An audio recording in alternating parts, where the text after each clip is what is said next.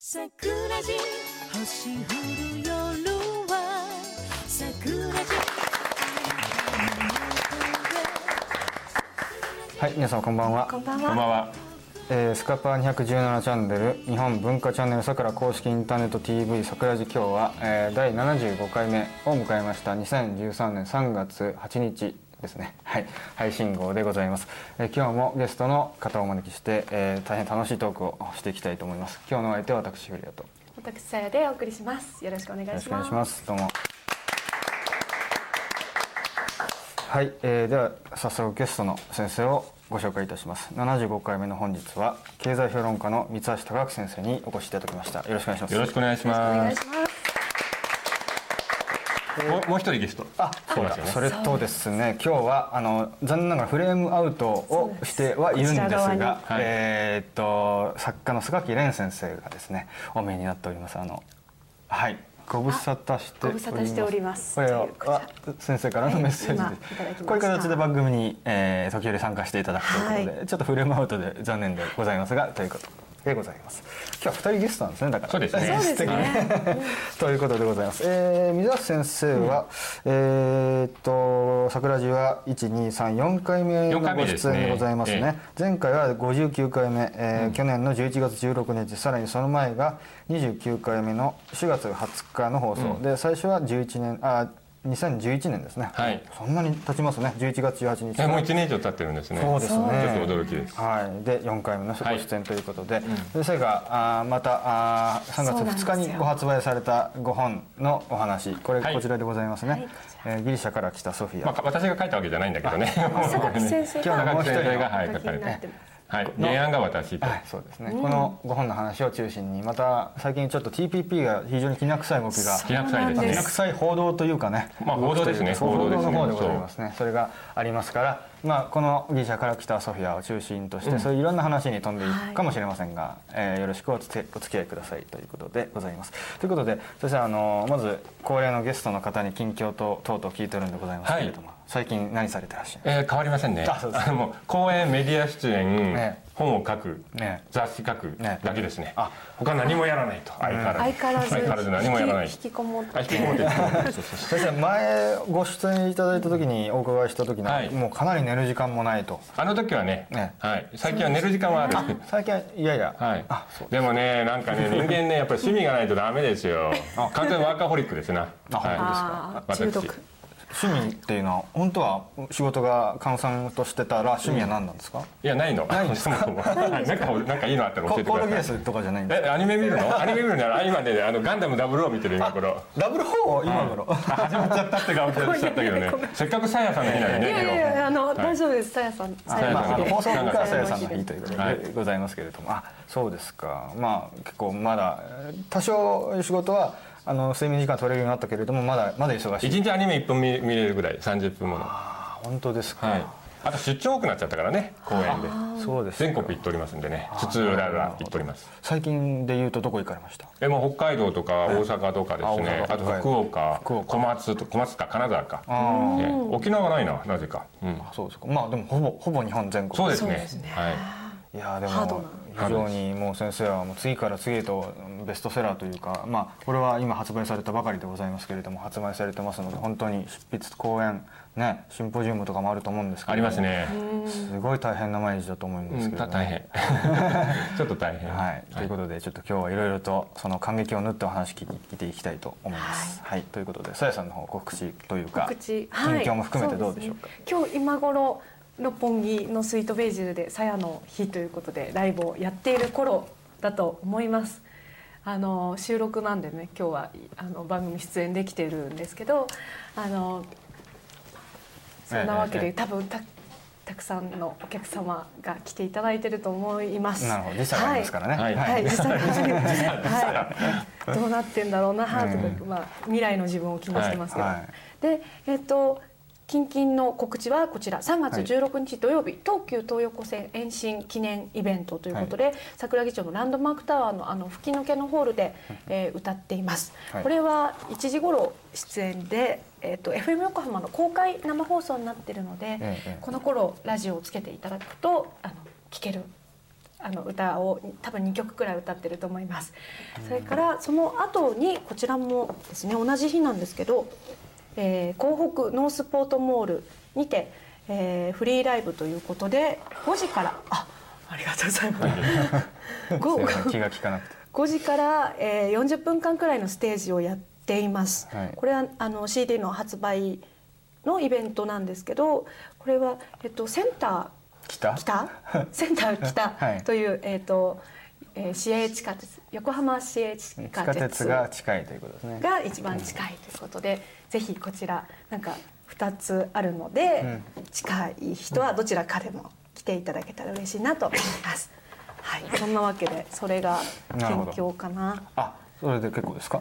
そうですね。他なんか最近気になったよとかないですか？ああとこの間あの、ラジオに丸山恵子さんっていうあ「どうぞこのまま」古谷君なんか知らないかもしれないー残念ながら申し訳ないんですがけども、えっと70年代かな、えっと大ヒット曲がある、えっと丸山恵子さんをゲストにお招きしてその放送が明日の3月9日土曜日のファンタジアであ出ます。当時のなんかあの本当にあのアイアイドル時代っていうかすごいもうカリスマ的な方だったんであのその頃寝る間もない頃のえどういう生活を送ってたかとか、うん。あの山口百恵さんとの親交とかいう時代の話ですね。はい、そうですね。あと作曲法とかで、うん。あのいろんな結構目から鱗の音楽家にとってはええ。すごくありがたい話が聞けましたんで、ぜひ。そうですかはい。はい、ということでありがとうございます。はいあ私の方ですね。じゃあ私もすみません手前味噌で恐縮ですがちょっと告知させていただきたいと思います。えー、3月10日なんですが、えー、大阪であのコンサートと公演がありまして、えー、陸軍記念日にあたります。これは日は意味軸も東京大空襲と時が重なるわけでございますけれども、梅田大阪梅田の夢八といううんなんて言うんですかねこう、まあ、居酒屋兼バーみたいなところでやります、えーこの日はあの公演が終わった後に私ビンゴ大会を計画してましてあの三田先生が あのご自身のパーティーで、えーですね自分の著書とかをビンゴの景品にしていたのを僕は真似て 僕も、えー千葉からん方式。えーただ僕はあんまり本がまだ3冊しか出てないしあの自分で在庫持ってないのであの、えー、と自分が好きな中古の漫画本を千葉から持っていきますのでそれを景品にしようと思います。ぜひ来てくださいということでございます。あと一つですね今日はあの近況というかこれいうニュースををご紹介したいなと思うんですけれどもせいさんに非常に関係するようなニュースなんです。これ三村さから取り上げたかどうか分かりませんが僕最近のですね報道で知ったんですけれどもね最近といっても2週間ほど前ですかね、あの日本の音楽著作権についてなんですが、日本の音楽著作権っていうのはまあ50年なんですって、はいところが、は日本はあの戦勝国米英仏、まあ、オランダとかそういう国だけはプラス10年という戦時特例というものを設けていると、はいはい。それが設けているからけしからんって言って、まあ、ジャスラックが「あさくらが取り上げてない。あよかったです」あの、取りあのけしからんと言って要するにその戦勝国だけ日本の中では著作権がプラス10ですから60年。んで10年、まあ、下駄を履かせてるわけですよ、まあ、ふ要するに日本人にとっては不利なわけですよね、ええそれを、まあ、ずーっと今までやってきたそうなんですよ、でこれはドイツとかイタリアもそうだったらしいんですけれども、えードイツイタリアは EC ですね。EU じゃなくてその EC はかなり昔ですね、はい。その加入の段階で撤廃したと、こういうことをしてるのは世界で日本だけだったんですよ、これ戦時加算っていうらしいんですけど、それを今日本音楽著作権協会は安倍内閣に対してこれは日本の音楽の、えー、と戦後はこの問題が解決しないと終わらないっていうふうに言ってこれを外交の場で改善する、まあ、これ国際条約なのかな、えー。ーですからこれ改善してほしいというふうにえー言ってるそうなんですけどさやさん知ってました？これ。いやあの初めてなんかフェイスブックで古谷君が上げてるのを、ええあーのありがとうございます。み見てはいたんですけど、あの日本だけだっていうことは知らなかったですね。どどうなんですか？これはね難しいと思う結構。あ難しい。日本の国内法じゃなくて国際条約だから、ええ相手の方の国会も、あの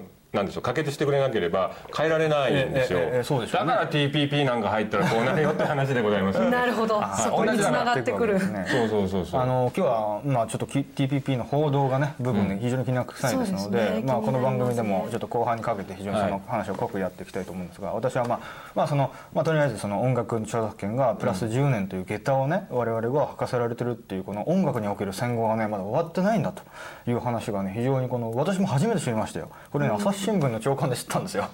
朝日新聞最近ちょっといいのを出してまして朝日新聞第一面でね、戦後が終わっていないっていうのが。終わってないですね。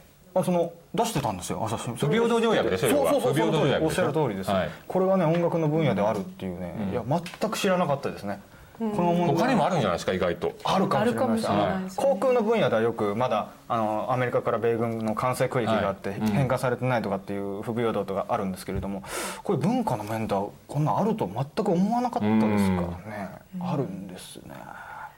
音楽家としてちょっとまあでもなんか著作権ってじくじたるものがあるいうかもしれませんけどね。そう著作権っていうものに対してもね、うん。なんか音楽家にしてみたら、まあうんその世界の中の条約もあるんですけど、ええ。国内の条約も結構音楽家にとその作り手にとってはあ不利な法律ね。法法律ね。法律はい。としてはなんかあの作り手に不利ななんか感じもするし、うん。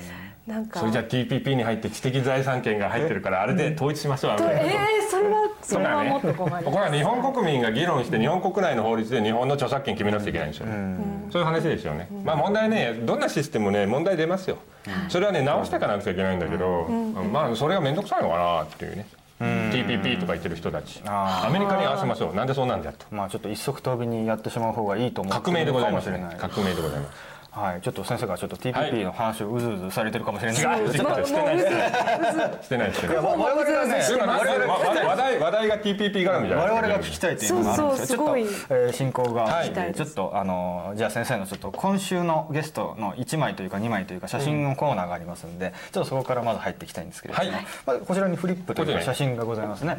これはこれはですね、えー取材に行ったんですね。そのギリシャから来たソフィアのために行ったんですが伊勢神宮、まあ、神宮えの式年遷宮の今今作っている西宮、話題になってますですね、はいまあ、見れませんよ。当たり前だけど囲まれてるんで、ええを撮ったもので私だけ2枚なのね。もう1個あるんですよね、あはい。これもね取材に行ったんですけれども。これはもう有名な、はいこれは分かりますよね。パルテノン神殿で。これ見れば分かりますがこうこ工事してるんですよね。あまあ修復工事ややってるんですよね。いつまでやるのかなっていう。なんか100年後もこんな感じがするんだけど。ずっとやってるの。ずっとやってんの。という話で、まあこうえーいろんなとこねえー行きました。ギリシャから来たソフィアをあの確認取材でね、まあ、私はあの原案だけだったんだけどね、ええ。はい。ちなみにこれあの日本から直行便で出てました？ないんですよ。えー、どこ経由するんですか？えあのねあ佐学先生がちょっと今フリップ。UAE のドバイ。ドバイ。あでそえロシアのモスクワ？えええフランスのシャルル・ド・ゴール、はい。どっか経由しますって言われてね。ええーと今佐学先生がですね今フリップで。どこ？パリですか？えそうまあシャルル・ド・ゴールかあー。ドバイかモスクワなんだけど。あなるほど。これね選べって言われたら 怖いでしょモスクワとかドバイとかって。そうですね割怖いですか？怖いですよ。だって何が起こるか。特にモスクワは怖いですからねはい。あなんか。佐学先生のメルマガ。でその旅の工程が載ってるとあダメの工程載ってるんですね。そうか。あそうか先生メそうか書いてますね。ルマがあるんですね。はい。というわけであのシャルル・ド・ゴール経由で行ったんだけどあシャルル・ド・ゴールだとね地図見るの分かるけどギリシャ行くのに引き返すんですよね。ですよね。そうなんですそうです東の方に引き返さないと。すげえ大変でしたよ。24時間ぐらい以上かかったような気がする。乗り換えがあるから。あなるほど。そはい。んななかなか。この間田中先生田中あ秀道先生。秀秀富先生。秀富先いや生でしょ。秀秀道さんの方です今秀道さん。ね後であの田中秀富先生の話もあるけああるどかもしれません。秀道先生がおいでになった時にええねパルテノン神殿を取り上げたんですよね。美術の話あをの非常に均衡の取れたこの黄金比というそうそうそうそう。黄金比ですね。それがいわゆるあの日本のあの、えー、と仁徳天皇陵ですとか、うん。そういう古墳にもその黄金比があるという話ですね。つつながる部分があるっていう話をまあ繋がられたけどでもこれぶっ壊れてるからいいんだねこれ。ねまあ これはでもひひどいひどいですよ、ね。これねだからね、えーこれそれこそギリシャから来たソフィアの中でも取り上げてますよね確かね。あのベネチアとオスマン帝国が戦争した時にあのベネチアの砲弾が飛んできてでええ。火薬庫にしてたんですよオスマン帝国が。ここをそうなんです。それで爆発しちゃって壊れちゃったんですよ一部。あそれはなんか昔に壊れたんじゃなくて結構割と近世の近戦世の争で。1600年代だったような記憶。あまあかそれこそギリシャから来たソフィアに書いあーなるほたどなるほど。ほどそうですか。これは中は入れるんですか？入りません。入りません。入れない。はい、修復工事中だからどっちみち入れないと思うんですけどまあ見事なんですがその石の文化ですよね。そうですねそれに対して日本は木の文化だなと。ねはいはあなんかあの佐垣先生が書かれてますがはい。えーっとちょっと見せていただいていいですか？はい。はい対して日本は対して日本は宮宮内内市を定期的に行っている知恵市ああなるほど。あのあなるほ木造ど建築を20年ごとに遷移するっていうやつですね。うん、まさに遷宮というまあそうです、あれはあれをやるおかげでうん建築技術が残ってるんですね。次の世代に次の世代に技術をはい。継承していくと、でギリシャのパルテノン神殿の技術はもうないですからね。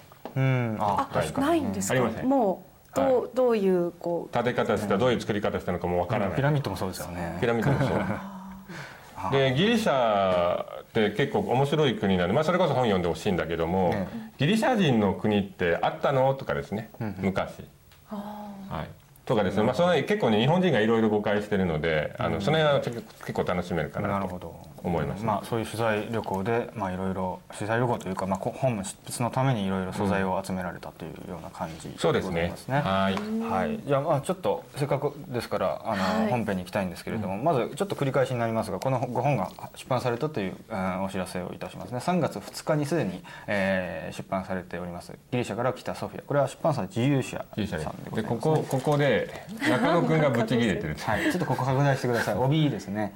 中野武氏も絶賛ブチギレ。大学でも教えない国家の本質を一気に読ませるなんて反則だ。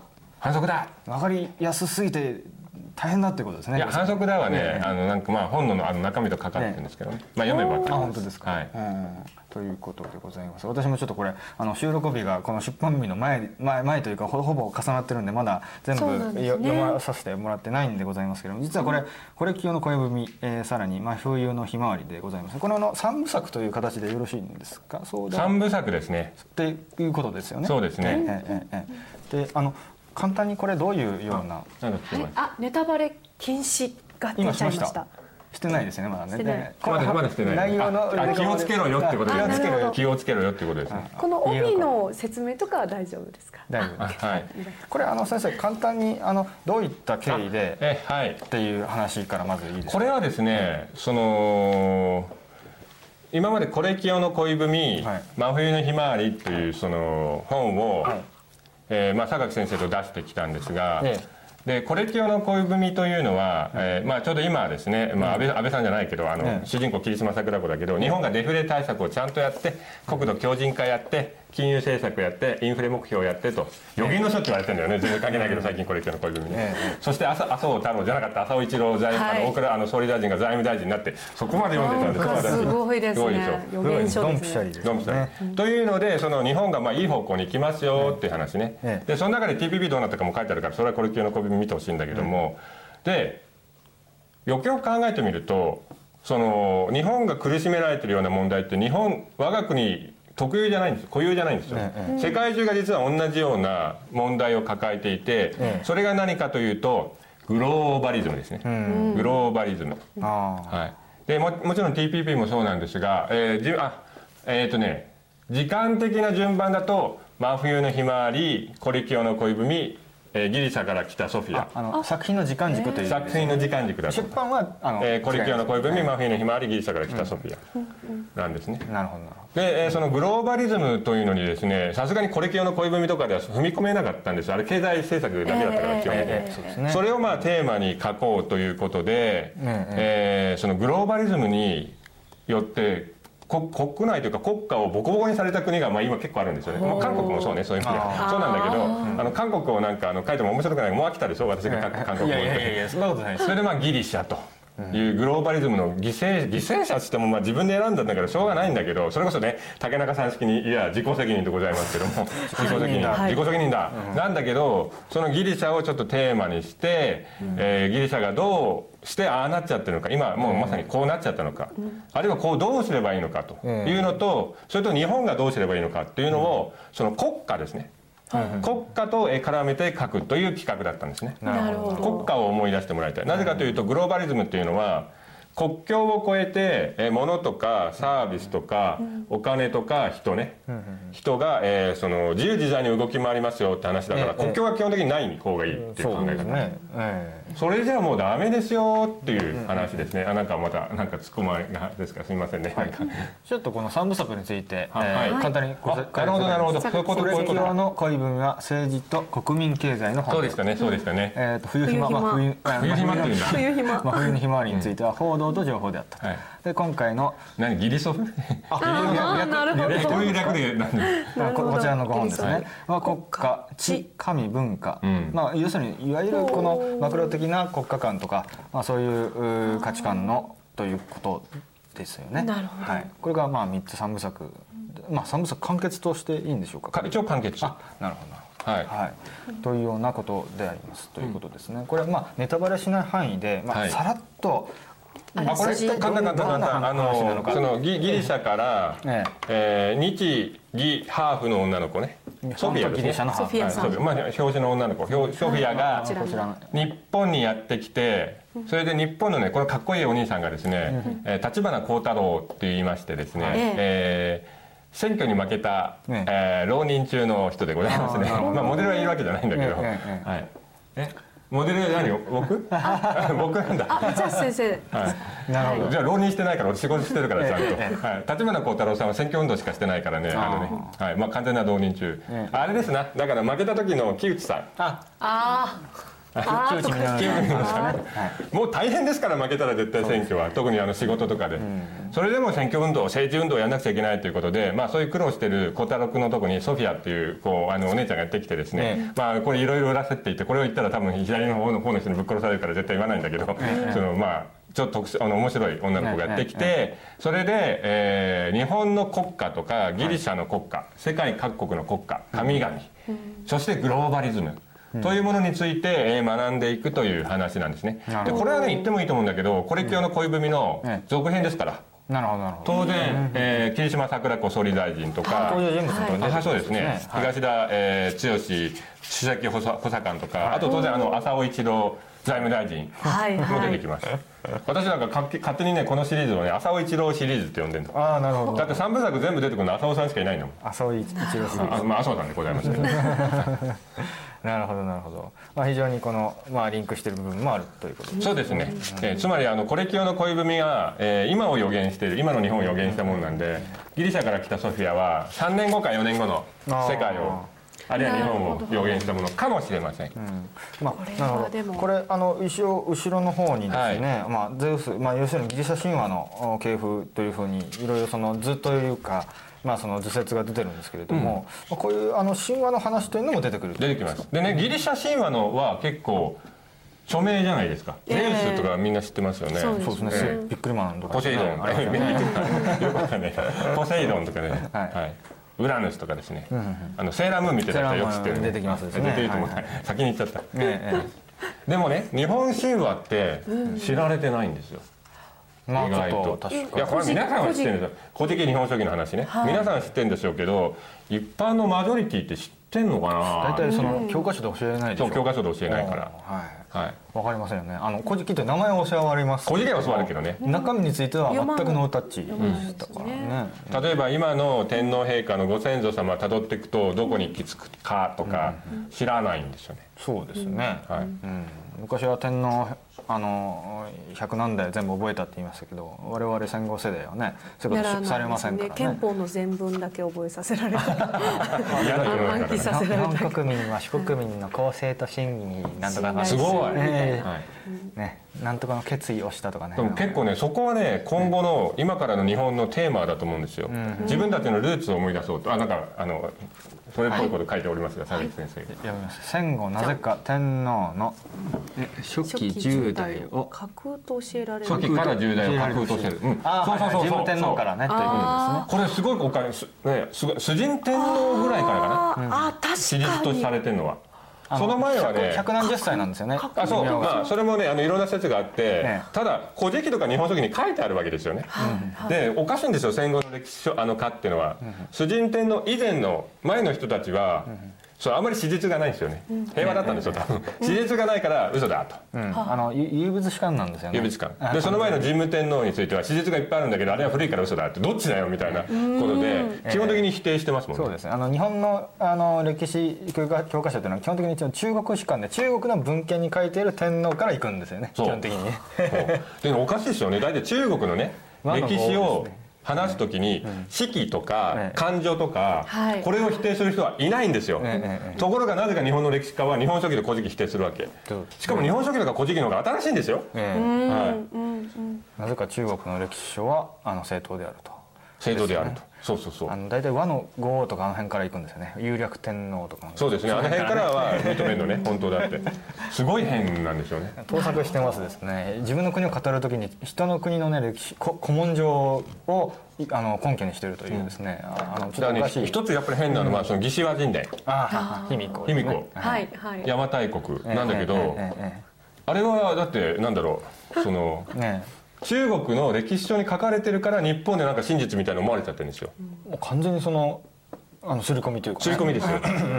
しかも漢字がね嫌な感じですよね。癒やしいという、ね。あのうん大丈夫です。癒やしいというあの字を書きますからね。使ったりして。あのそう中国って大体あの自分の都から外にい行くとあのウイグルとかね鳥とかねあの獣とかっていそう字を当ててあのん。文明度こうちょっとが下がっていくとかねそういうイメージをね。中華思想ですからね、うんだからひ卑弥呼とかまあ癒やし。い癒やしい、あののあ字を当てられてるのになんか尊重してるわけですよ、ええ。それは中国の歴史書様に書かれてたからと。そうそう田中秀道さん卑弥呼いないって言ってたって言うんだけどいなかったと思いますよ私も、あるいはいたとしてもその小さい九州のその国の人だったんでしょう、ええいたとしたらそうでしょう、そうですよね。ところがあれがなんか大和朝廷の前身だみたいなおかしなことを言う人がいて。あの日本の歴史学はもう全くそのそうなってるんですよね。そんなことありえないですよええ絶対に。あの時期的にもね。あの要するに義士和神代に書かれてる日本のお卑弥呼があの発展していったのが後の大和朝廷であるというのが日本史学会の戦後の、まあ、体制ですよねそれがね。ほぼそれがはい。間違いない。です、ただこう史実とか当たっていくとええ。全然合わないんですよね。あ合わないんですがそれがだから要は何だろうなその中国様に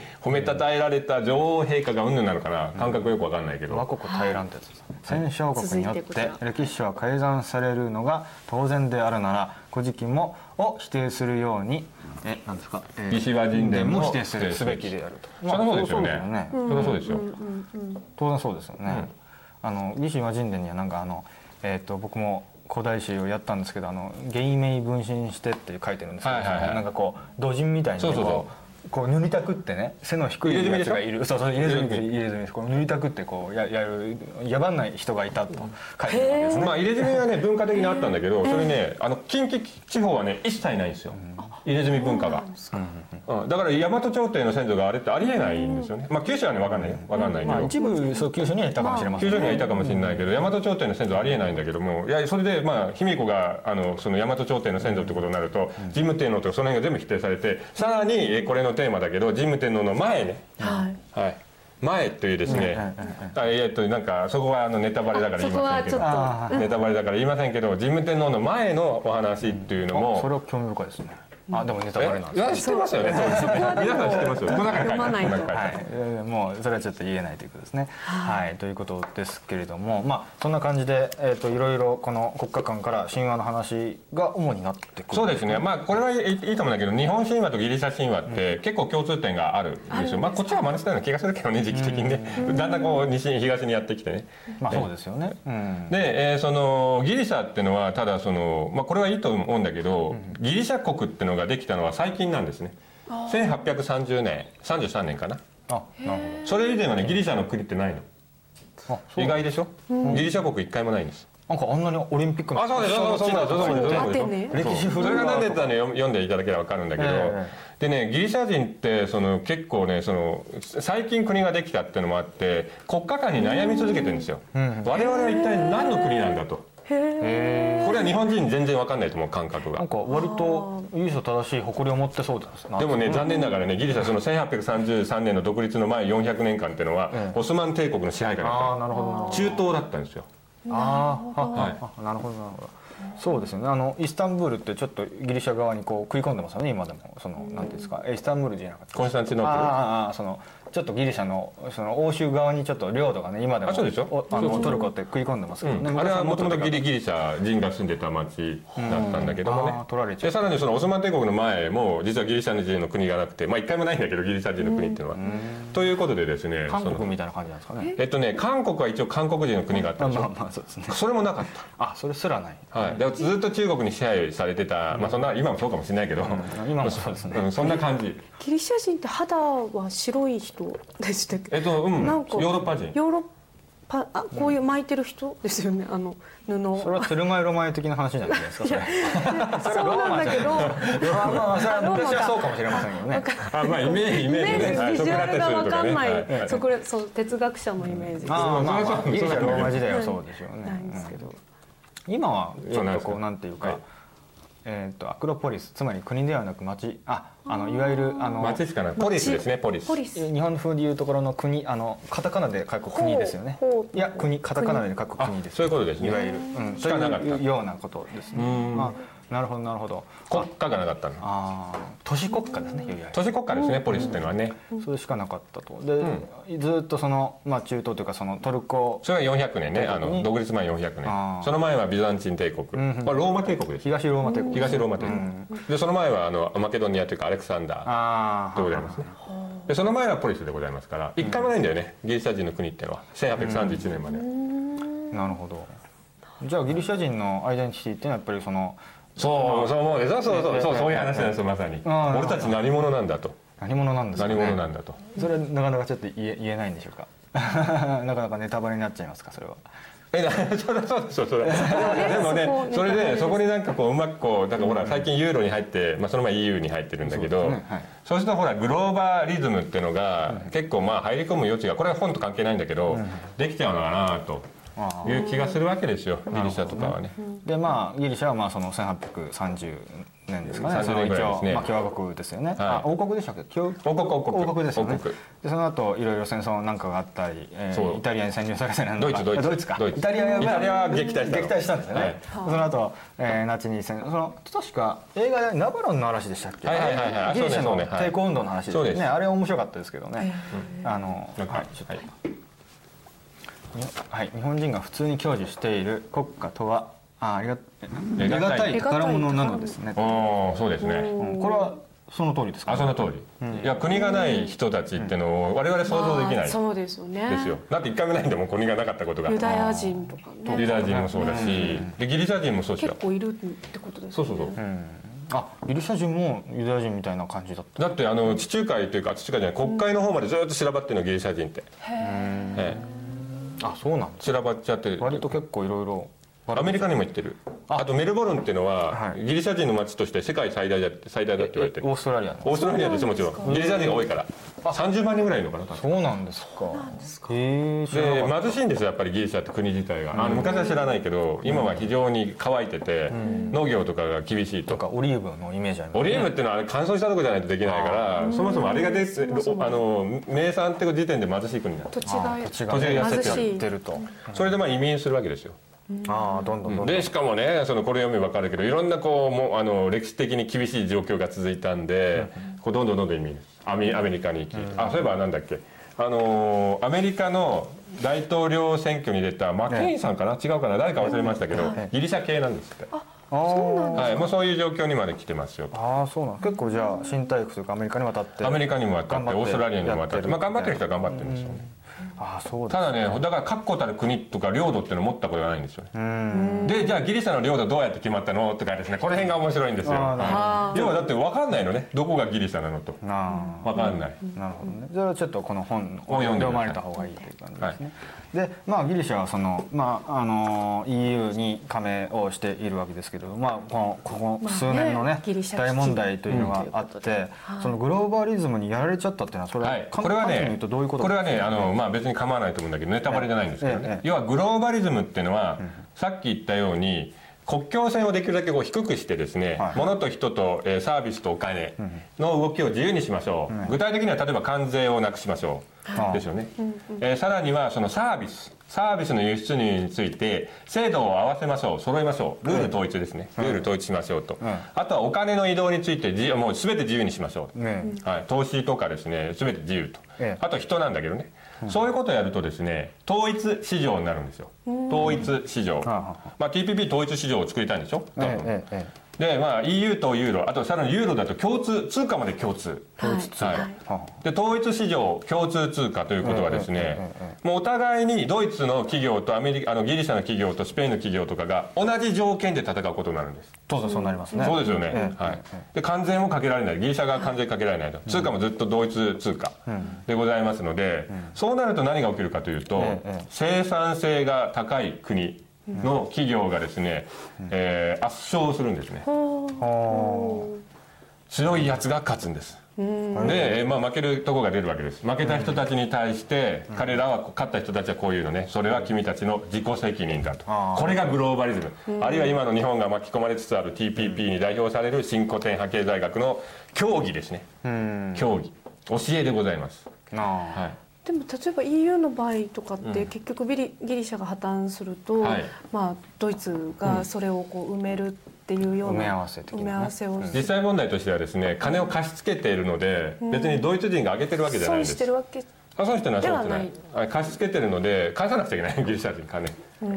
あで結構ね怖いなと思うのがその同じその土俵ですよ、はっきり言ってヘビー級ボクサーとストロー級のボクサーが戦うようなもんなんですよ、あはい、勝てっこないですよ。ええ。勝てっこありません、で勝あ勝ってそれで負けた人たちはどうなるかというと具体的にはあの貿易赤字の拡大とか、サービス収支の赤字の拡大、まあ、経常収支の赤字の拡大になります。ええ。経常収支の赤字が拡大していくギリシャそうなってるのねすっごい勢いで拡大してきましたからねギリシャの経常収支の赤字は。こっちか。ええ赤字だから。えそれで経常収支の赤字っていうのはですね、その国内に貯蓄がないっていうことなんですよ、貯蓄が余っていません、ええ。そういう国は外国から金借りざるを得ないんですギリシャとかはい。はい。で政府が借りましたと、そうすると外国から借りたしかもあのユーロの場合はユーロで借りるわけですねギリシャは。ええ。でユーロっていうのはどうあギリシャの中央銀行発行できない勝手に。欧州中央銀行しかできないかあらーなるほど。自分たちが発行できない通貨で外国から金を借りざるを得ないっていうのをずっと続けてきたんです、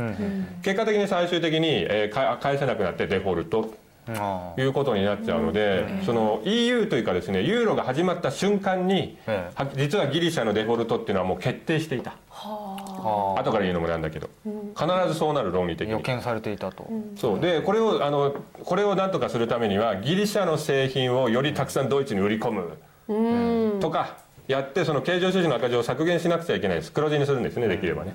ところがね勝てっこないんですよまあ当だって。然ですよね。ドイツに。ドイツですよ。ドイツ。まあ日本とドイツがガチで戦えばってこれはいい勝負になると思うんだけどドイツとギリシャでございますからね。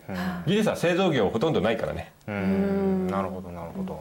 で観光で稼げばいいじゃないか。観光なんてちっちゃいですよやっぱ。まあ物の輸出入に比べりゃ。確かにそうですよね。はいというわけで、えーあのその勝ち組と負け組に分かれていくっていうのがその TPP あるいは EU ユーロ新古典経済学、まあ、グローバリズムでございますが、決定してましたよね。だからユーロが始まった瞬間に。なんでそれを予見できたのにギリシャは EU に入ってしまったそれはねあの安安全保障上の理由とかね。もともと EC に入ってたんですよ。そうですね。はい。はでまあどどあのギリシャにはちょっとまあ、えー嫌な国がですね、あるんですね、はい。お隣に。えーっとブブルガリア？違います。あブルガリアブルガリアよく知って よく知ってる。ねあトルコトルコトルコ。あトルコ。はいうん。だってほら支配者だったんだからもともとオスマン帝国って、えええええそれは、えーそれと対抗するためにはってこと。でだってガチで何回も戦争してますからねギリシャとトルコって。ああそうですよね。それでまああのヨーロッパの方に入ってトルコと戦うみたいな、まあ、戦うつかな安全保障上の問題ね。抑止力ね。抑止力。あというのがあった。あなるほど。ですよ。まあでさっき言ったけどギリシャ人ってギリシャって国家を持ったことがあんまりないんでえ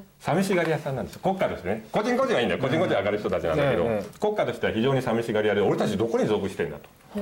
で我々はいや日本は日本だよって言えるんですがギリシャってヨーロッパの大陸国家だからで結構攻められやすい。そうですね。で、あのエーゲ海からちょっとこう見見えたところにトルコっていう宿敵がいるので、ええそのどこに位置すべきだろうっていうそれも国家間というか国家の立ち位置感っていうのにも悩み続けてる国なんですね。まあだからいあの常にどっかの国とこう同盟とというかどっかの所グループに所属してたい欲がある欲があるですねん。ですよ。うん。なるほど。まあ日本人にないって言わないけどね、ないって言わないんだけど強烈に強烈に強い。うん。ですね。なるほどね。でまあ結局それ、まあ、最初は安全保障上の要請ででありましたけれども、それが結局あだとなったというようなあだとなったというかもう、あのしがみつくしかないですよね。あギリシャとしては。あ、うん。なるほど。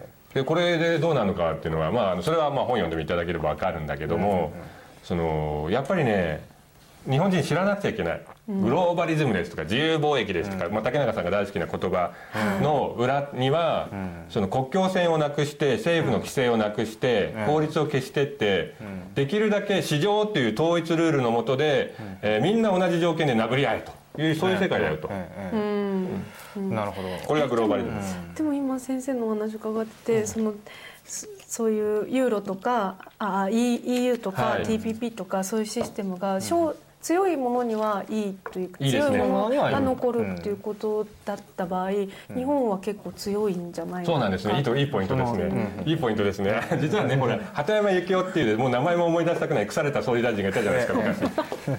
あいつがなんか東アジア共同体とか言ってましたよねでこれね本当にね冗談抜きに東アジアえアジア共同体を彼の思いの通りやってで統一ルール韓国とか中国含めてね、統一ルール統一関税関税ゼロだね基本的に、えで統一共通通貨統一通貨ってことでお互いやり合えっつったら圧勝しますよ日本多分。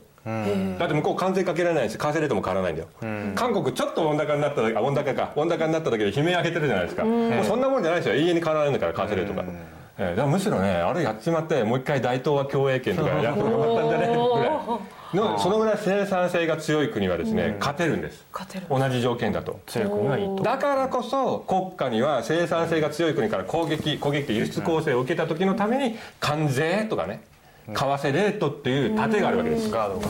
それがないのがユーロなんですよ。は両方ないうんなるほど、でちょっと今あの TPP という話がはい。蔡さんから出たんですけども、ちょっとこの、まあ、ユーロとかの問題は TPP にもちょっとかかってくるのかなという気もするんですが、うん。まあ、今その安倍内閣がですねその、まあ、日米首脳会談ですか、はって TPP に、まあ、いろいろ、まあ、条件付きとかいろいろ報道がなされてますが、まあ、報道ではねあこれはもう入ることが決定で、まあ、その交渉参加イコール入るみたいな感じでもう秒読みだというようなことがもう大手マスメディア全部そうなってますけどこれはどうなんですか？本当これね安倍さんは参加以前に交渉に参加っていうのも表明したことないんですよ。かえないんですよ、はい、交渉に参加することも表明したことない。表明してない。判断するって言ってるんですよ。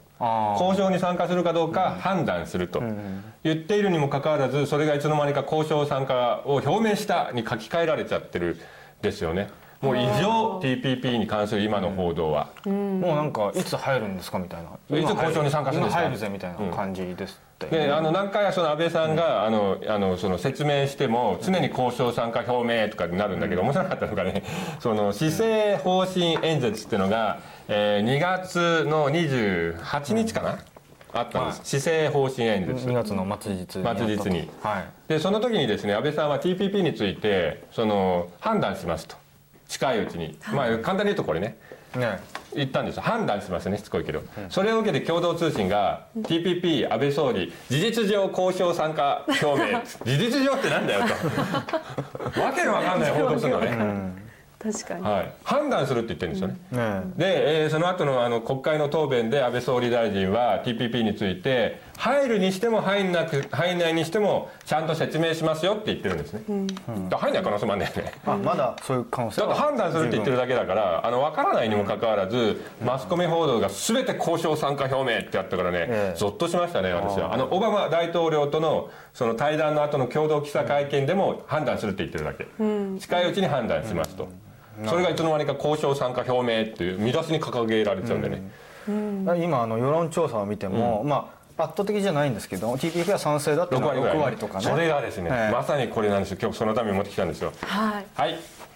これはですね TPP の交渉で扱われる分野検討分野ですね、はい。えーについて見たものです、でここにですね物品市場アクセス。作業部会としては農業繊維医療工業。ここがこれがあれですよ。あの日本のマスコミが言っている農業の関税問題とか輸出製造業の関税問題。あ。だけどはいカメラ引いてください。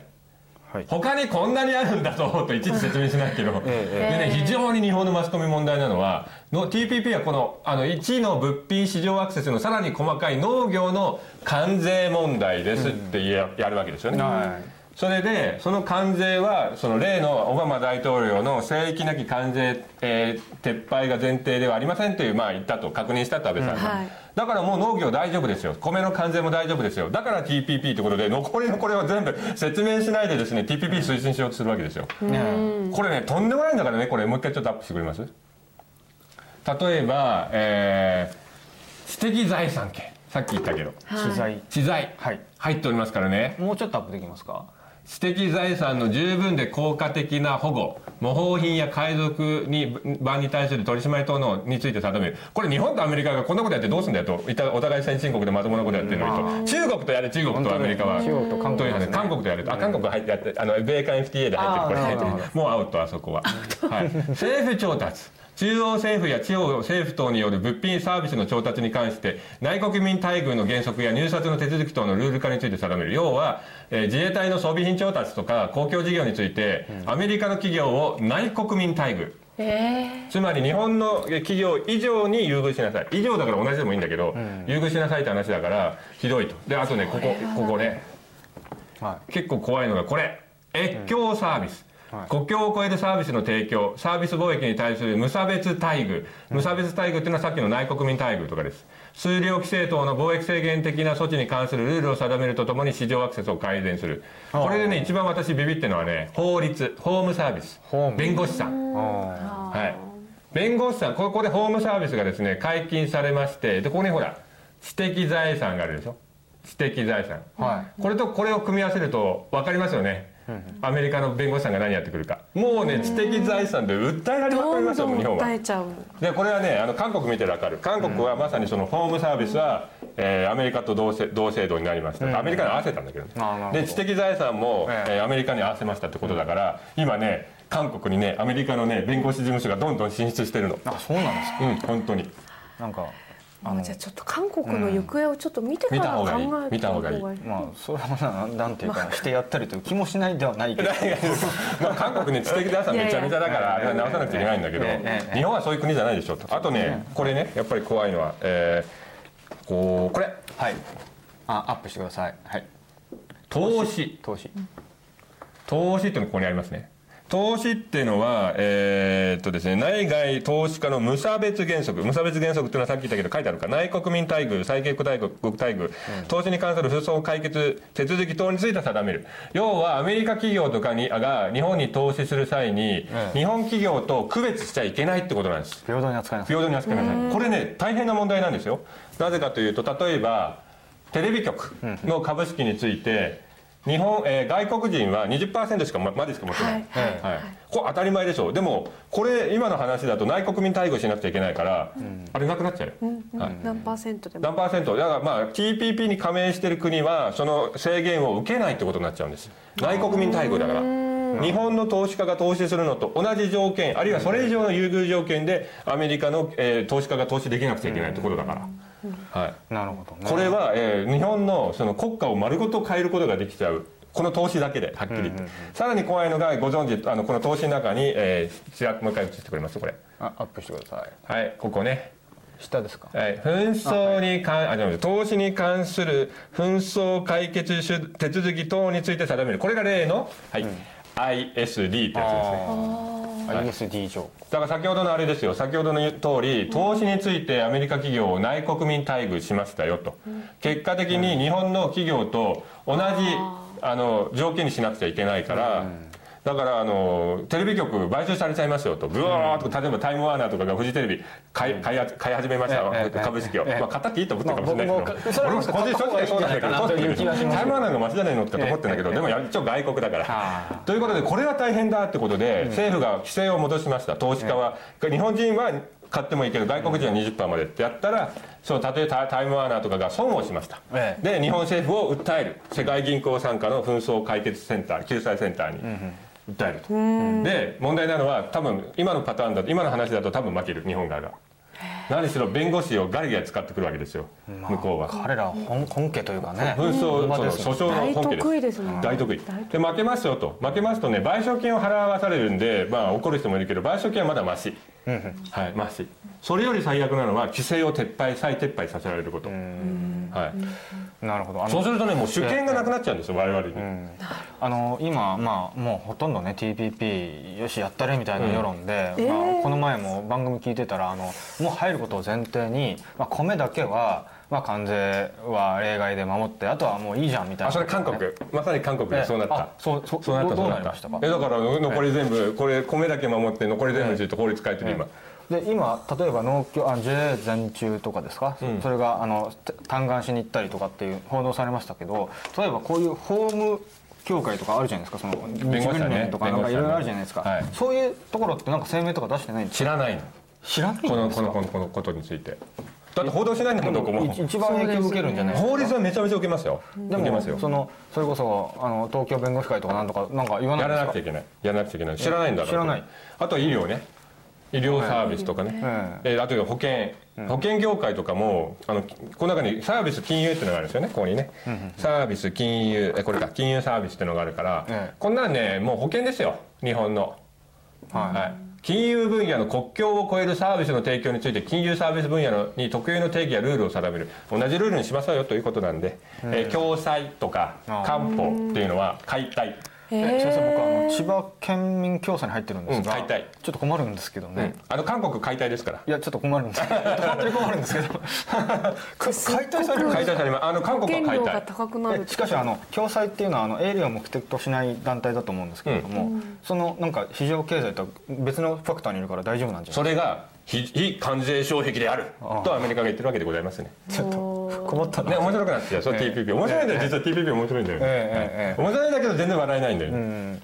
なるほど。この間あの会った保険屋さんは興味なさそう。TPP 興味なさそうだ知らないんですか？そう知らないから、だから報道しないからなんですよね。まあ農業だけですよそねすごく。うでその非常に問題があるのはさっき言ったように農業は、えー関税は守れますよと、だから TPP 入りましょうとこうやるんだけども、でもね自民党のねそのた例えば TPP 参加即時撤回を求める会だっけ、あれはね分かってる。これ、偉いですね。ちょっとびっくりするほど分かってる。でもちゃんと説明されてんだから分かるよね。これね、これ内閣官房の資料なんだから、ええ。はい、なんで私が持ってるか秘密だけどね。はい、でここういうのちゃんと説明されればこれやばいってことでちゃんとこういうの全体を網羅したですね反対声明というかですね出してるんですよ政府に、ところが反対から反対してでその反対している人の数が今ね240名国会議員。あじゃあ過半数に近い。いやいや6割6割。あ6割。自民党の国会議員ので賛成派が35人。ハーブ寺人口立つ。ハーブ寺人口。だから35対240なんですよ。ところがですね。ところが農業問題に絞られちゃってるからあの240人の反対派は農協の表明当てで TPP に反対してるんだっていうですねレッテル貼りがされちゃうわけですそんなよイメージの報道ですね。報道はそうでしょ。すっごい悪辣なんか誰かの反対派の議員のコメントでなんかあの、農協からねもう次の参議院選挙は支持されないと言われたらどうするんだとかって詰め寄るわざとそういうのだけだ出すのね。そういうのだけ出す。でもね自民自民党の反対してる人たちはねまあそのああのあの上下あるけど多少は、基本的にはあの全体的にダメだということで反対してる、全部分かってるえ安倍首相はどう、安倍首相じゃなくて。どうなんでしょうね。え安倍総理大臣。安倍首相は安倍総理大臣どう考えてるはんですか？分からない。分からないけど私が安倍さんの立場だったらですね、ええ。えっとそのねいきなり例えばオバマさんとの対談がありましたと、首脳対談がそこで「ノー!」とかできないわけですよ、まあ何しろさっき言ったその名前。初めての会談ですからそねれ以前にね名前を思い出したくないあの腐れ師匠ね、えー鳩山幸夫ねあいつが日米関係ぶち壊しちゃったから。H 山幸夫さん。ATM ね。それの修復だから、あの一応「ノー!」っていうのは言えないんですよね、えーまあ、やっぱり今回の日米首脳会談っていうのはやっぱりその民主党政権に傷ついた日米の、まあ、特に安全保障について、まあ、修復するということですからね。はい、だからまあお互いに話してそれでなんか妥協してグダグダってやってですね、で一応自民党の国会議員がしつこいけどこれも分かってて、ものすごくまともな反対のあの理論武装してます。あちなみにちょっとお聞きしたいんですけど、自民党の議員の中で TPP 反対の理論武装のこの人はすごいっていう人は例えば西田昌司先生とかあと古谷啓二、えー国土えー強靭化担当大臣、まあ、国家公安委員長とか稲田朋美えー先生行政担当大臣とかも分かってええいます。みんな分かってるんですよ分かってるだってこれ書いたんだからね。書いたんだから。少なくともこれを見て農業問題ですなんて人はいないの。TPP で。はい。なるほど。で、あの問題なのはその彼らがレッテル貼りされるっていうのに加えてそもそもねオバマ大統領ってそのね安倍さんに正規なき関税撤廃は前提じゃありませんよみたいな確認しましたみたいな話したじゃないですか、はいはい。ね、日経新聞では満額回答とか漫画界の、まあ、でもねあのオバマさんねそれ言う権利ないの。ほうほだって TPP について交渉する権限はオバマさん持ってないんだもん。そもそもが。誰が持ってるんですか？議会。議会。アメリカ議会。アメリカ議会からそれを異常されて初めてオバマさんの言ってるのが責任者の言葉になるんだけどオバマさん責任者じゃないの、ああうん、だからあれ何の意味もありません。そうですね。議会は批准,、しないといけないですからね。議会議会が、ね。うん。確かに。権限委ねてくれないといけない。うん。あそうなんですそもそもが。じゃあまあ要要するにそもそも報道の力点というか報道の切り口自体が、じゃあ担当者じゃない人のそう担当者じゃない人。コメントを引っ張ってうん意見ですね意見。ね意見、ええ。論評ですね。論評。論評。社説と同じですあ俺はそう思うよ。みたいな感じで。私がこう適当適当なことこうあのさくらの番組で言ってるのと同じ。あごめん適当じゃない真面目に言ってんだけどね真面目に言ってんだけど、はい。いやしかしね僕はちょっと今の話聞いてさらに危機感を覚えるのは、やっぱりこうメディア特にいろいろ僕もうん垂れ流しで見てますけれどもあのなんかなんていうかこういう理論がありますよね。そのさっき蔡さんもちらっと言ったかもしれないけれどもあの日本強い打って出るべし論みたいな、もう日本の農業は世界に打って出ろってやつ日ですよね。本農業に限らず強くするチャンスだあの自動車とかでも、こう日本はもうむしろあのこういう例えてた教授がいましたよね。日本は今までずっとそのサッカーの試合だとずっとゴールの前にねあのフォワードとか全部貼り付けてたんだけど一、回も攻めたことがないとだからこれはねこの機会に打って出るべき これよくありますね。アホだ。ー。ものすごくアホだ。これはどうどうですか？あのですねそもそも日本が攻めてなかったらね経常収支の黒字がこんなに続くわけないでしょ。日本は経常収支の黒字を延々と続けて今世界最大の対外純資産国なんですよ。債権国。え何守り続けてたやつがなんでそんなことできんのって話ね。そうですよね。はい、そもそも攻めまくってたから経常収支が黒字なの。ギリシャの逆にうん。ギリシャこそ攻めることができなかった。だから、えーひたすら対外純資負債ね。ね対外純負債が、まあ、経常収支赤字溜まってっちゃったわけなんですよ。うん。でねその非常にねその汚いなって思うのがね例えばさっきのドイツね。はい。ドイツはギリシャと同じ土俵で同じルールで、あのガチンコで殴り合うと、まあ、大人と子供で喧嘩ですよはっきり言って。でも最初から勝つの分かってるのね、でもねそもそもドイツはなんであんなに製造業の生産性が高まったか要は強い製造業を持ってるか、日本クラスの持ってるか、はい。それはねイギリスから攻められてた時に自分は関税引き上げて守ったからなんですよ国内の企業を。えところがメイドインなんとかってあるじゃないですか、はあれってなんでできたかって知ってます？メイドインジャパンとかメイドインチャイナとか。え製品管理のためですか？違います違います違違います。あれはねもともとはね、はい。今度ねドイツ今言ったようにイギリスが攻勢かけた時にドイツは自分で盾で守ったのね関税で、はい。そのうちねドイツの企業が強くなってって今度イギリスに物を売り始めたんですよ、生産性が高まって、それからイギリスがドイツ製品を区別して自分たちの市場を守るために Made in Germany っていうのをつけたの。それが始まりなの。対ドイツだったんだ。だからあれねあのドイツの製品で誇りあるっていう話じゃなくて ドイツ製品だから買うなって話なの。あでそれまではメイドインなんとかっていうなかったなかった面白い。世界に。世界に、えー日本人なんか勘違いしててメイドインジャパンはあの日本の誇りだ。いやそれは思っても勝手だけどもともとは買う方がこれは日本製だからと認識するためなの。ああ不買みたいな一種の不買だからメイドインチャイナなんか買わないでしょ？まあ確かに皆さんは、ええ。はいという話なんですよ。だからあれ保護貿易というかの一種。自国企業を例えば中国から守ると目から鱗ですね。そうなの。ど。面白い。でドイツはですね、まあ、そのイギリスがあの盾を使わざるを得ないほどそのこすごい製造業が伸びちゃった。伸びちゃった。それは戦後です。えっといやもっと前。もっと前えー800 800年代から。あその19世紀ですか19世紀から19世紀中盤ぐらいから。それで、えー今でも、えーギリシャはまだ製造業が育ってません。まあいろんな理由があるのね、まあ、書いたけど、ええ。歴史的な問題とかいろいろあって製造業がない。製造業がない国と自由貿易ですってことで関税はありません。為替レートは共通です。ガーッと輸出したらさもう勝てっこないですよねギリシャ側は。だから自分たちは関税ってものに守られて製造業を作ったにもかかわらず相手には認めないのドイツは。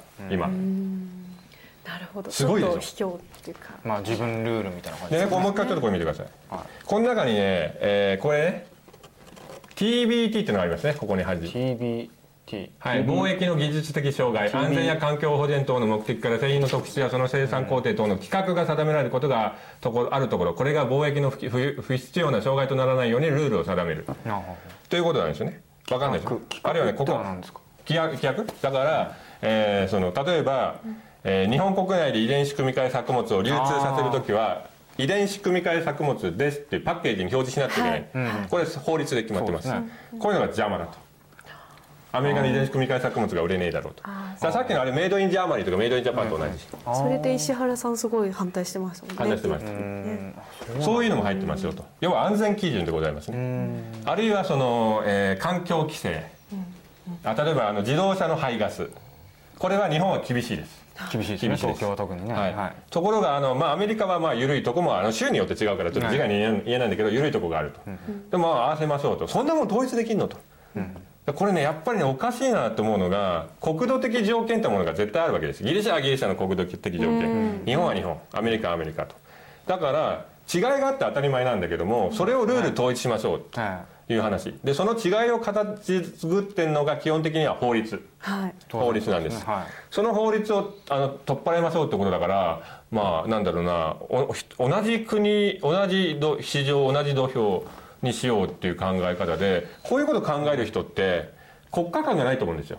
まさにこのギリシャから来たソフィアのテーマなんだけど、国家間が、えーなくなっちゃってる人あるいは最初から持ってない人たちによって世界があの今席巻されてますよという話。国国家を意識しない、特にねグローバル投資家っていうのはね、まあ、ウォルガにいるんでしょう今は、彼らはね別にアメリカ国民のためとかアメリカ国家のためなんて全然考えないですよ、自分の金のためと、でねもし生かしてやらないと思うけどオバマさんがウォール街に対して規制を厳しくしました、はい。例えば CDS は禁止ですとかですね規制かけますよとか、やるとビジネスやりにくくなったなってなると、ええポーンと大西洋を渡ってシティに行くだけ、別にアメリカ人じゃないんでしょ彼らだからね TPP の問題をねアメリカ対日本って捉えるのはねこれは間違い。ああそうアメリカにいるグローバル投資家たちグローバル企業たち、え国家を意識しないで自分の所得が増えればいいと思ってる。そのためにはむしろ国家が邪魔だと思ってる連中と戦ってるわけなんです。じゃあアメリカの保守層は反対してるんですか？えっとねアメリカの保守層っていうのはねここがちょっと微妙でアメリカの保守層ってそのなんだろうもともとアメリカの建国精神ってのが国なんかいらねえって人たちなんですよ。そうですよね。そう。だからほら自由持ちでしょ、はい。はいはい自分の身は自分で守る。だからね新自由主義とか新古典派とね結構相性がいいんだよこれが。共和党って突き詰めていくとこうリバタリアン的っていうかそうでしょ？こう何者からも自由だっていうのがねあのアメリカの国税というか。そうですよええ。で何者からも何者からも自由ってことは何者からも守ってもらえないってことなんですね、でもそれでもいいっていう連中がアメリカを作ったんですよ。そうですね。はい。だからアメリカの保守の敵でちょっと盗作してるそうそう違ポイントはね。うんです日本と違う。ねいわゆる保守じゃない逆。日本と似てるのはやっぱりヨーロッパ、ヨーロッパに似てる、アメリカっていうのは人工国家ですよ、そういう特殊な人たちが渡ってきて、ええ。だってよくよく考えてみたらさ政府から逃げて他の国に渡って国作っちゃうってすっごいバイタリティですよね。そうですね。我々想像つかないもんね。ね日本人は、それをやっちゃってもでそれでもあのこっちの方がいいっていうぐらいですね。まあ大変だったっていうのもあるんでしょうけどねイギリスの下で暮らすのがね、はいイギリス国王か。の下で暮らすのが。なるほどそういう人たちなんで、彼らがそれをやるのは勝手だけど、それをこっちにまで押し付けるのはやめてくれと。確かに成立がね国家の成立が全然違うんだから。違いますしね。歴史からして10倍以上事実上違いますね。ん紀元2600年としたら10何倍だ。13倍？4倍、12倍ぐらいです200年ですからねアメリカはね。ね。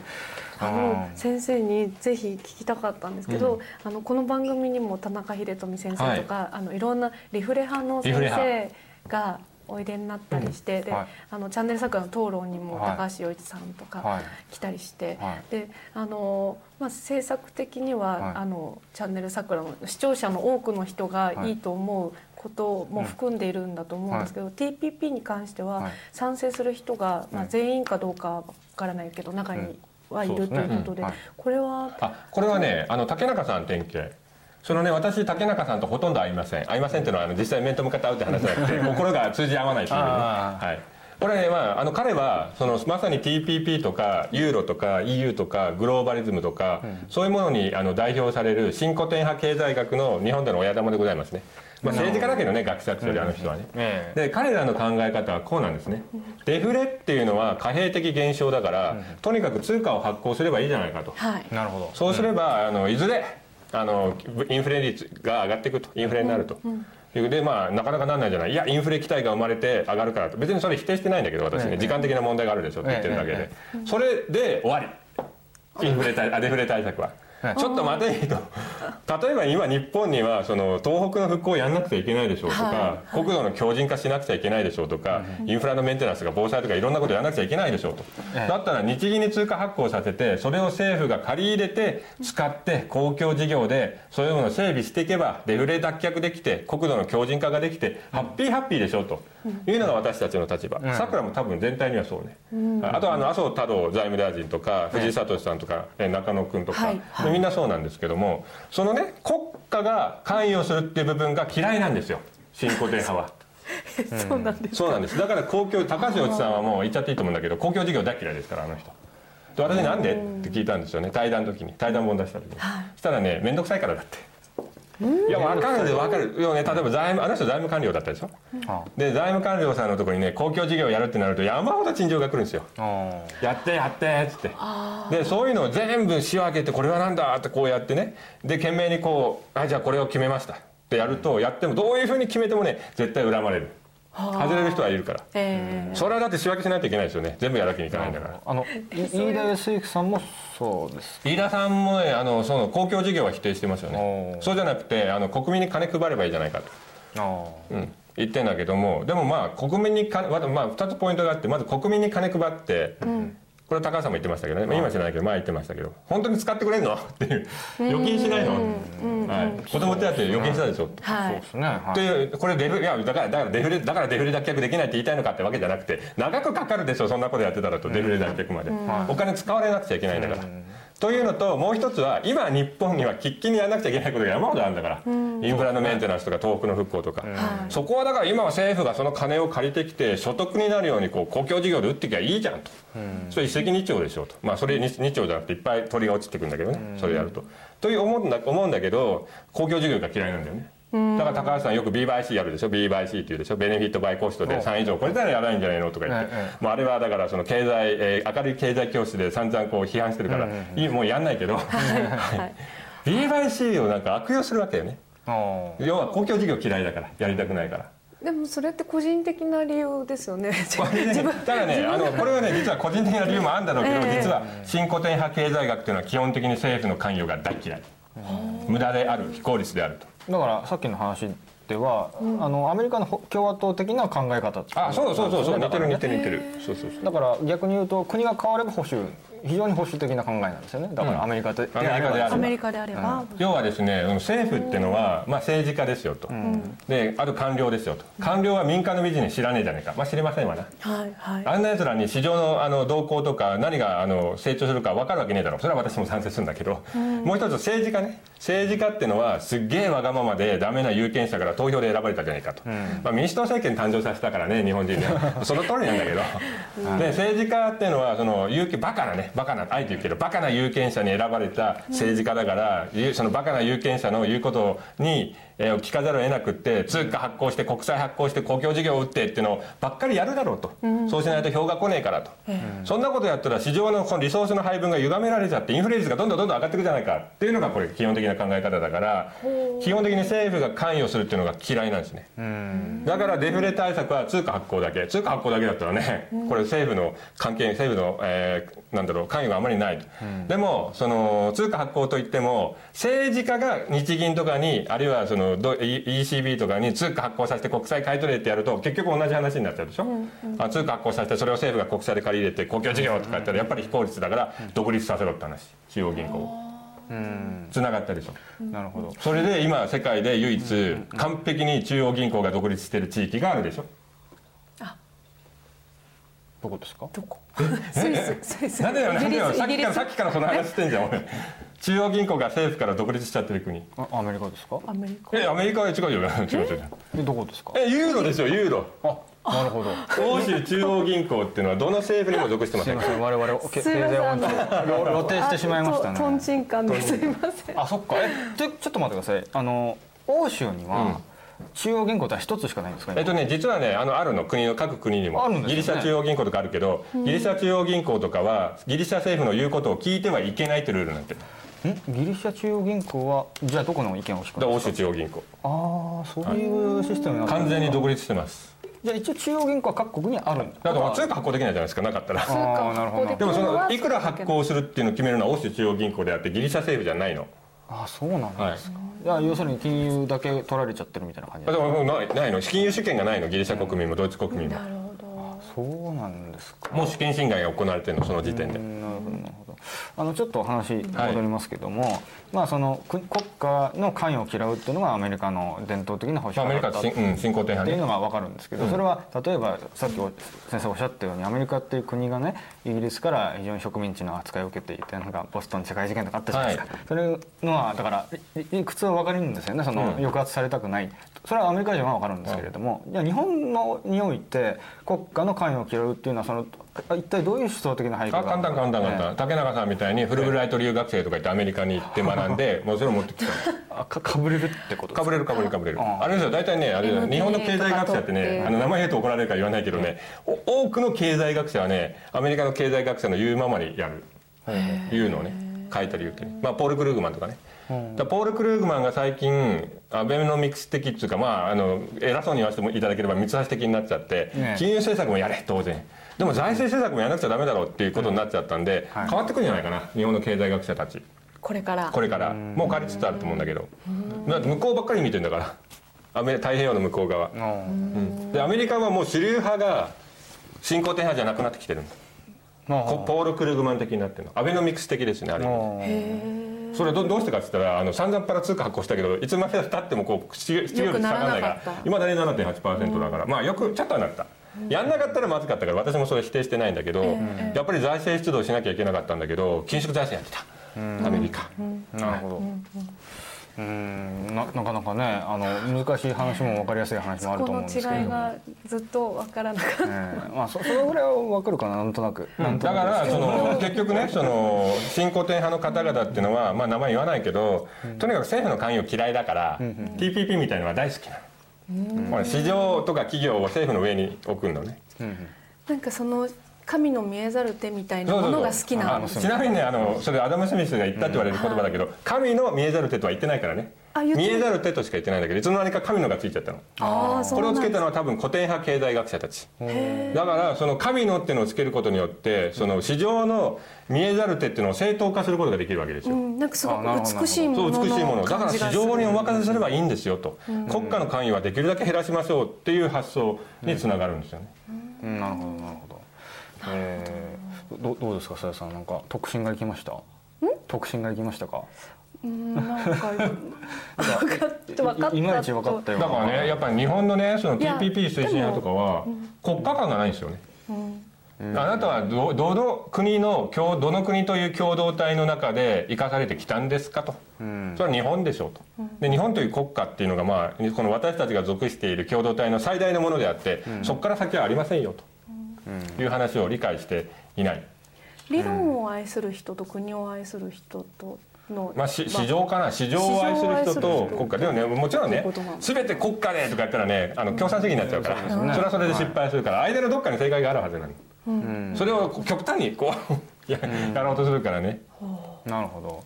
あの今さっきおっしゃった自民党の議員の240人240余りがまあ反対されてる、うん。で賛成してるのがまあ35人。35人ぐらい。その賛成されてる35人の中の思想的な支柱というのはやっぱりそのアメリカアメリ派カかぶれそう新興典派経済学。ですか？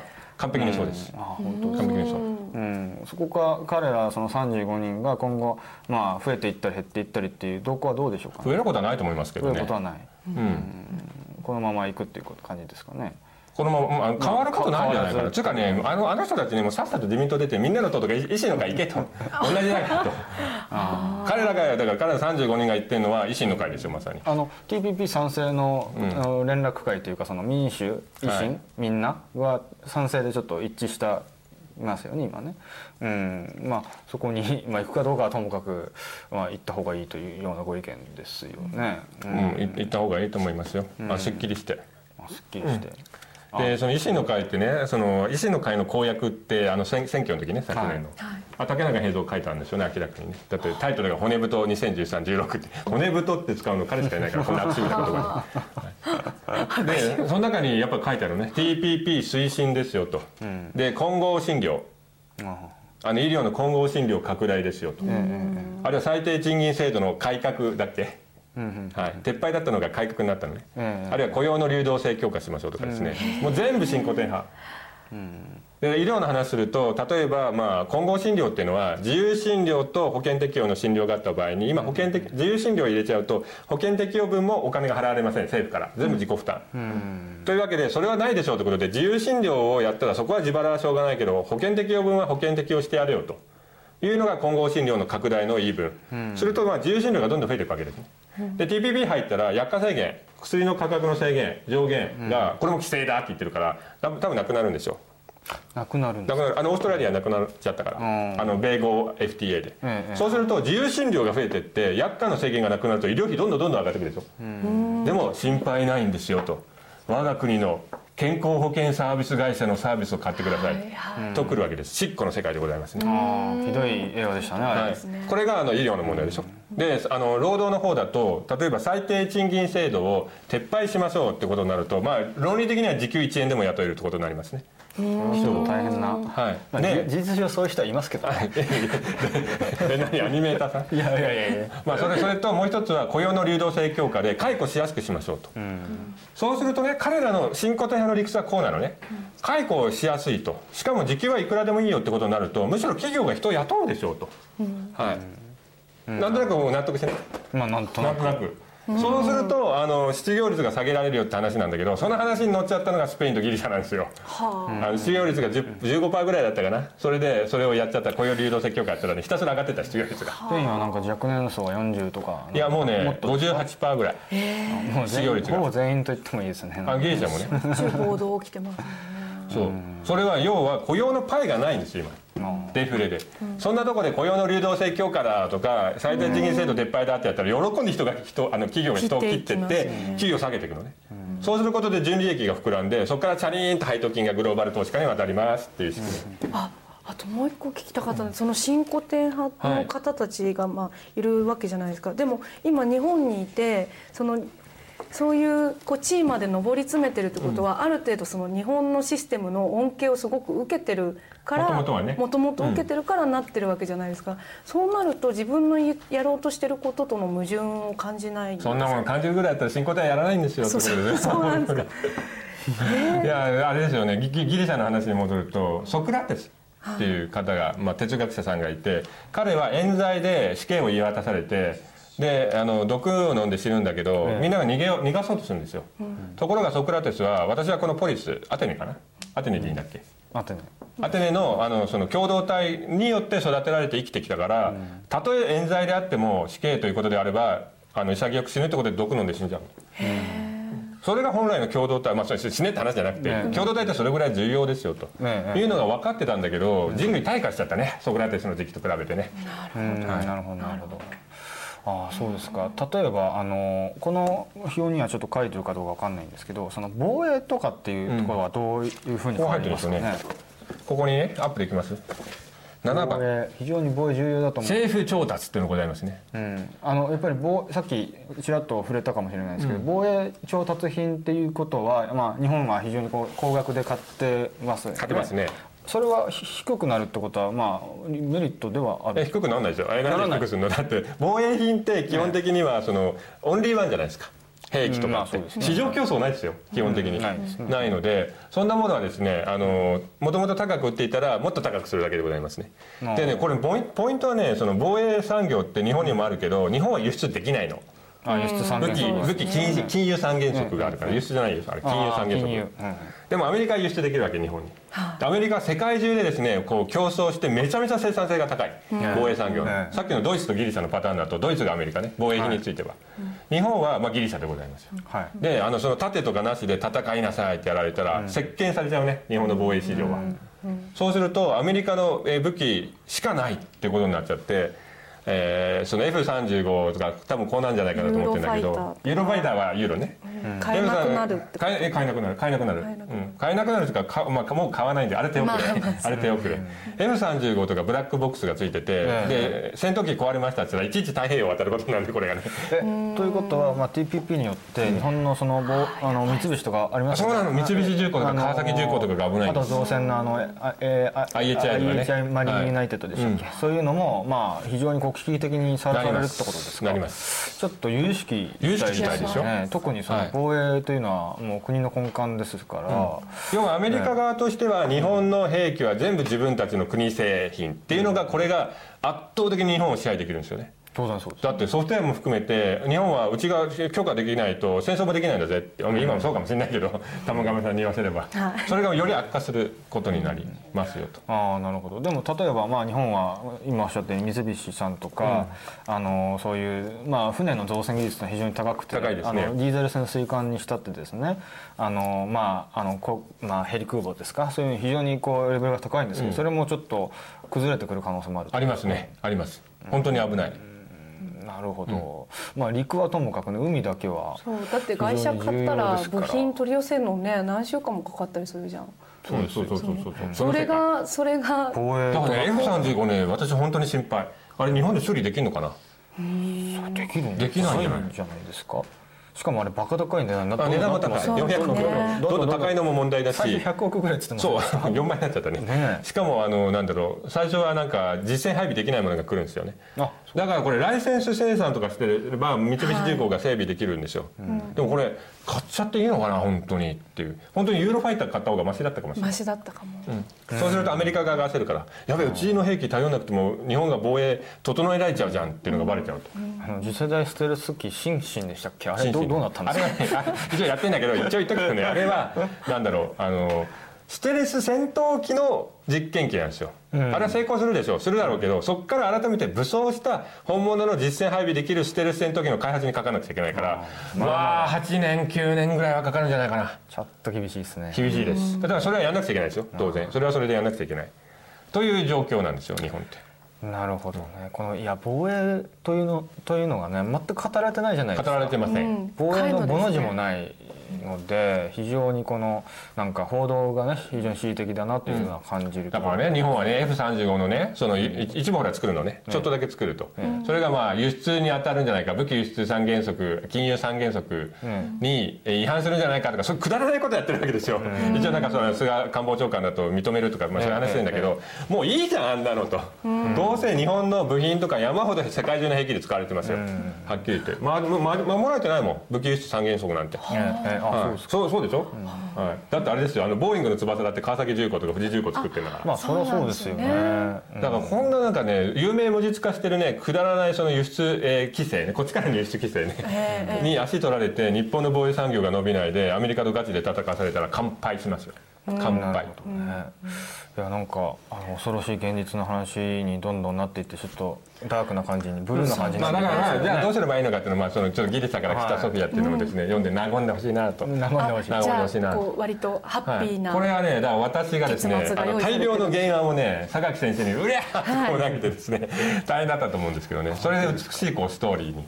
なんか予言書みたいな感じだから予言書はこれ怖いんだよねあ坂口先生ちょっとまとめというかまなんか一言いただけるということでございます。はい。はい。あなんかすごくいいお言葉で。みんなが幸せになります。そうね。みんなが幸せになるあの国作りましょうよってことですね。そうですね。お金持ちとかね企業経営者とか投資家だけじゃなくて、別にそれ否定してないよ、うん。私は資本主義否定してないけど、もうちょっとバランスってものを考えた方がいいでしょう。というのが今の世界そうですね。あの最低賃金1円だと明らかに幸せになりませんからね。なりません、ね。企業は幸せになるのだから。企業はなりませんあの純利益を膨らませる一部の人がね幸せになっちゃうなるほど。なんかねこんな話ね昔は共産党とかしてたんだけど、あの共産党は別の目的がやってやってんだけどね、やっぱりその共産党的なおかしな世界と、あの新古典派たちのおかしな世界の間のどっかにこう正解があると思うんです。そのバランスが崩れてるんですな今は。まあ、今の共産党さんはね救助を守る会とかで、ね、活躍されてるいらっしゃいますからまあいいんじゃないですか。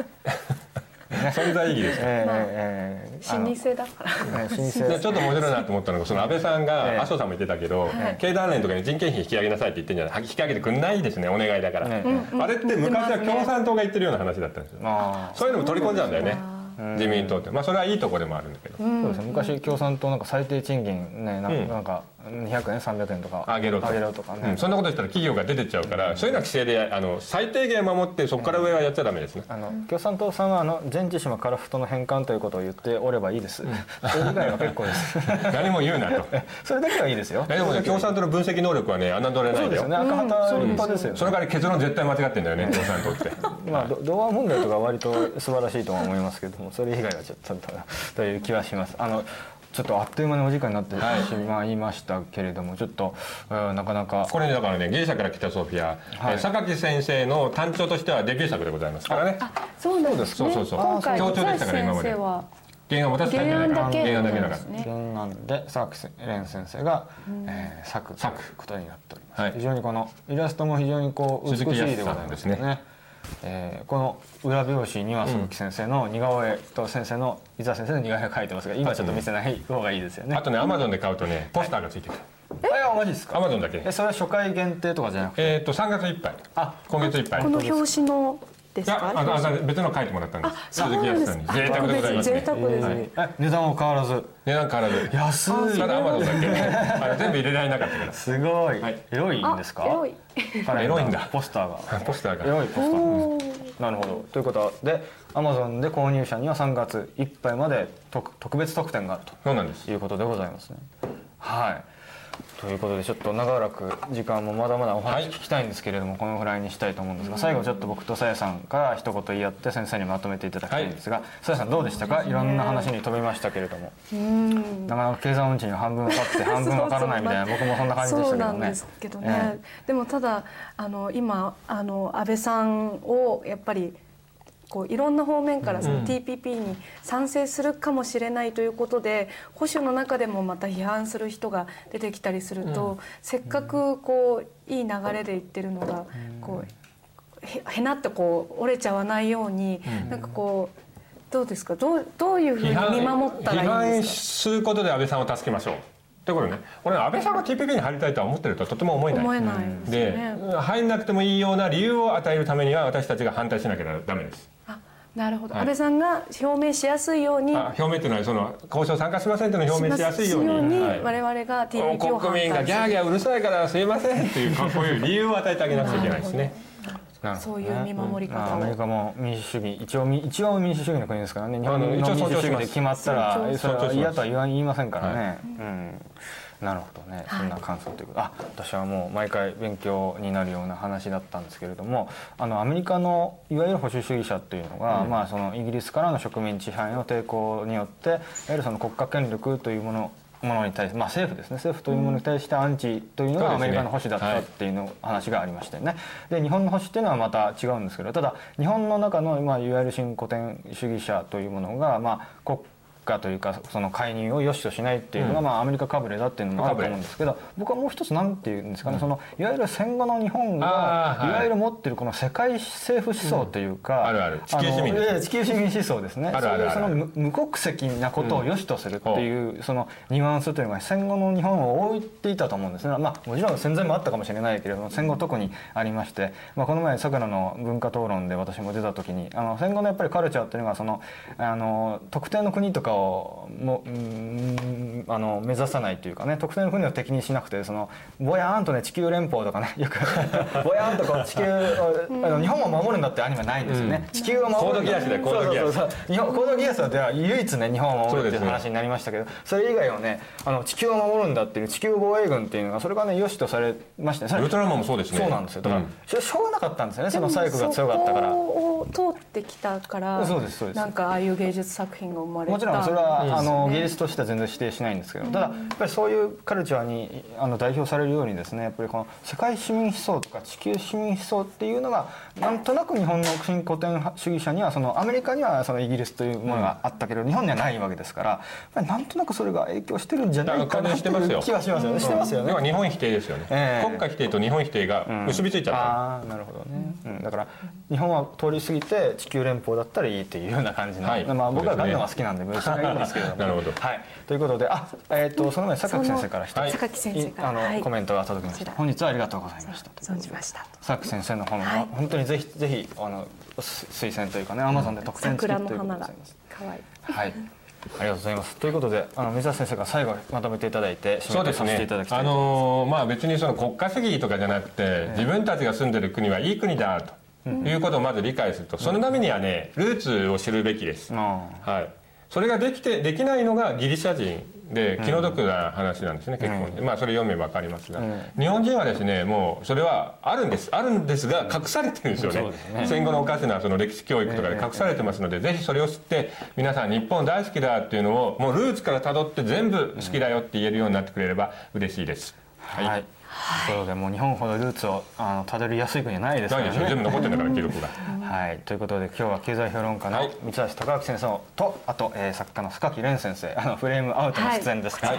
えーこのお二人をお招きして、えーいろいろ経済ユーロのこととかですねいろいろ語っていきました。ぜひあのギリシャから来たソフィア自由車から3月2日観光済みでございます、はい。1600円税別でございますのでぜひ、えー特典付き3月いっぱいではアマゾンに特典付きということですね、はい。えーぜひ買っていただければと思います、ということで先生ありがとうございましたありがとうございましたぜひともお機会があれば来ていただきたいと思います。で来週は、えー、有本香織さんですね、えーウイグルの問題、えーあと南京事件の問題等々語っていきたいと思います。ということでありがとうございました。ありがとうございましたありがとうございましたまたお越しくださいませ。